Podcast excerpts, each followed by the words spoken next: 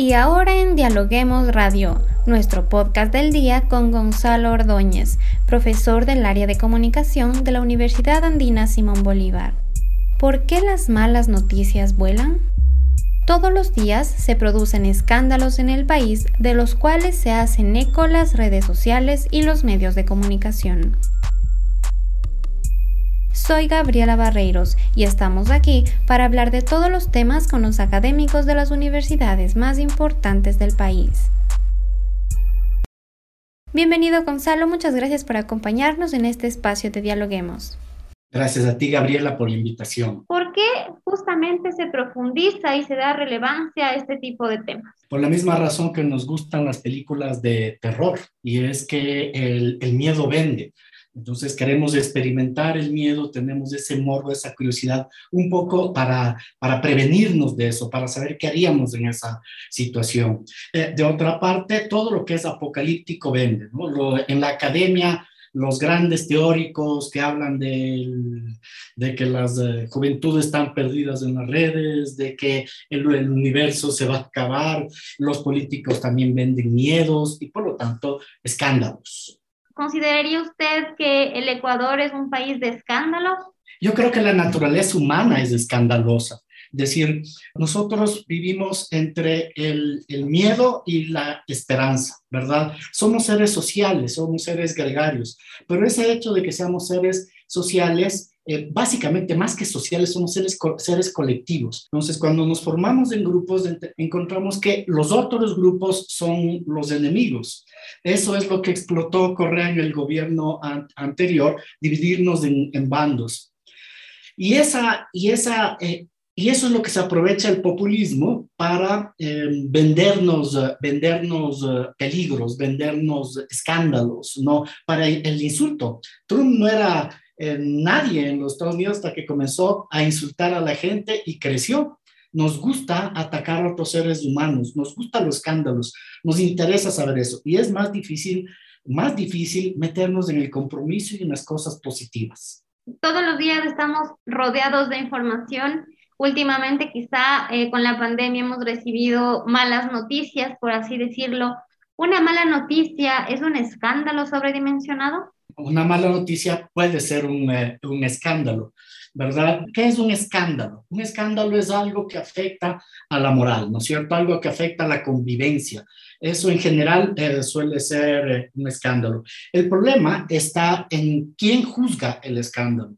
En una sociedad democrática, el, el juzgamiento, el juzgamiento es... Em, es probatorio, ¿no? Se prueban los hechos, se buscan las pruebas, eh, se, tiene, se mantiene distancia de los hechos. Pero una sociedad polarizada como las nuestras, todo lo que pueda ser escandaloso también es el enemigo al que hay que acabar. Y eso nos, nos, uh, nos perjudica. Pensemos, pensemos, por ejemplo, en las posiciones ahora contrarias de la Asamblea. Eh, a nombre del pueblo ecuatoriano lo niegan todo, pero al mismo tiempo están inmersos en una serie de escándalos, porque esos escándalos convocan, eh, convocan el juzgamiento público, pero ¿cuál es la reacción de ellos? El cinismo.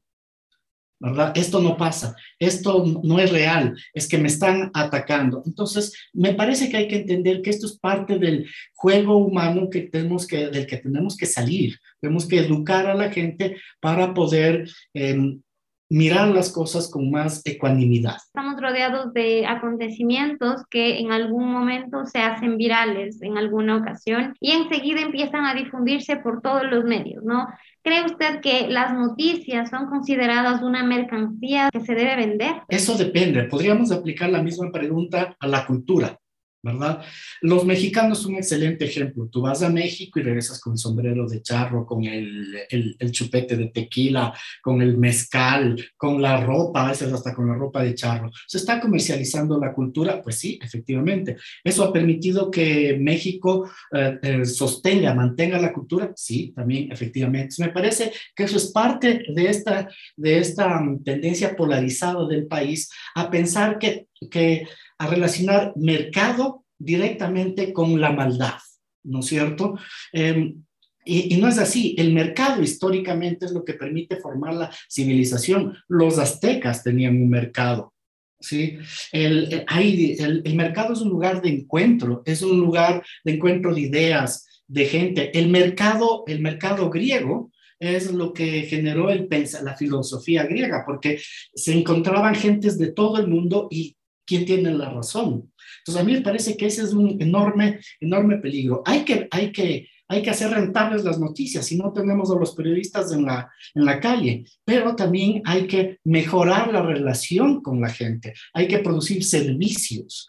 Es ¿qué es lo que necesita la, la gente? Y, y ese es el cambio en la comunicación actual, ¿no? Es decir, ya no solo son las noticias, sino producir servicios, información útil para las, las personas. Y eso, eh, eso requiere ingresos. Es que no se puede hacer investigación, yo hago investigación en la Universidad Andina, y eso requiere que la universidad me apoye con el presupuesto para una investigación.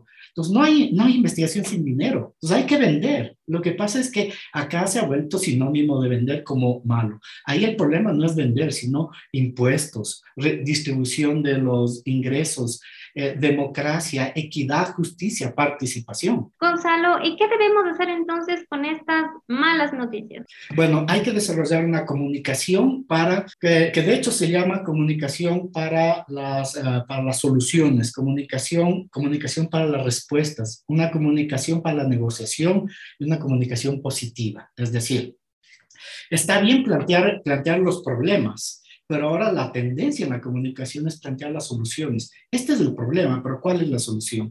Y esto obliga a las partes, a las partes interesadas a acordar. Volvamos al ejemplo de la asamblea. Se han unido UNES con los socialcristianos en contra del presupuesto porque no están de acuerdo con X, Y, Z.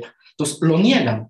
Eso es, esas son las, eso es la, el ambiente negativo que nos alimenta de, de, violencia, de odio, no de resentimiento. Cuando lo correcto es ser competitivos, es decir, a ver, yo tengo un criterio mejor para el presupuesto del país. Así que negociemos para que se incorporen estos, porque si no es solo retórica, y de nuevo vuelvo a eso, entonces yo digo, no, porque eso está mal, pero no doy las soluciones. Entonces hay que ir hacia eh, educar en las soluciones la gente le es más fácil, mucho más fácil, eh, apoyar y comprometerse cuando dan una solución. Si le dicen, debes dejar de utilizar el carro, debes de utilizar, dejar de utilizar la gasolina, no utilices la luz, no utilices nada porque el planeta se va a acabar, no vamos a dejar de, no vamos a dejar de hacerlo.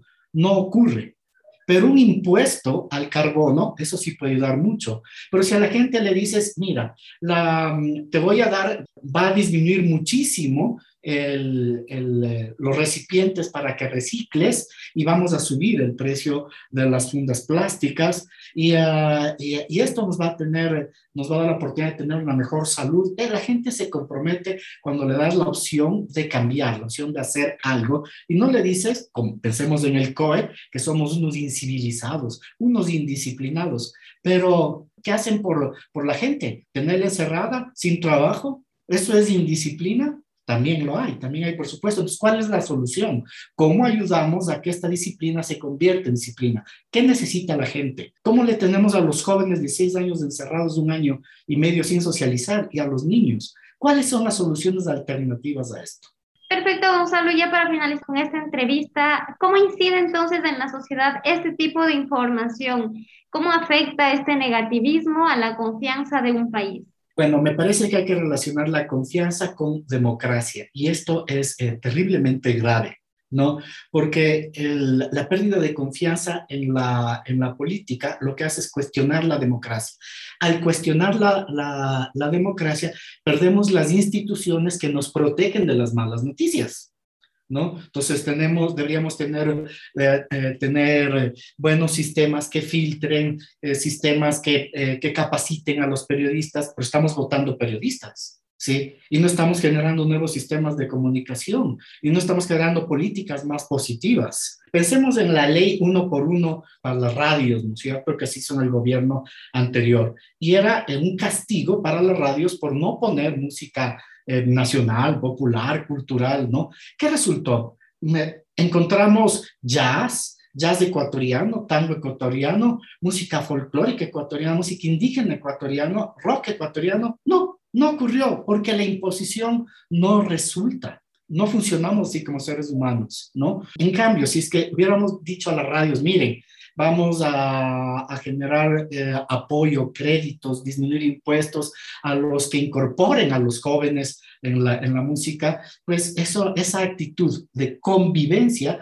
eso nos ayuda a todos. Las, eh, esto de vender solo las malas noticias, no vender las soluciones y ubicarnos en bandos, ¿no? Estos son los malos, estos son los buenos, les beneficia mucho a los populistas como UNES, y ahora que se ha incorporado el Partido Social Cristiano, no les, les beneficia mucho porque nos, les permite manipular al país. Miren lo que el gobierno hace, ¿no? Y nosotros les defendemos. Es una narrativa perversa del mal, ¿no? Buenos y malos, en vez de eh, unirnos para ver cómo mejoramos ese presupuesto. Perfecto, Gonzalo. Muchísimas gracias por acompañarnos en este espacio de Dialoguemos y por darnos su punto de vista respecto a este tema. Muchas gracias a ti. Y muchas gracias amigos por escucharnos. No se olviden de seguirnos en nuestras redes sociales, Facebook, Twitter e Instagram como arroba dialoguemosinfo y visitar nuestra página web www.dialoguemos.es. Conmigo, hasta la próxima.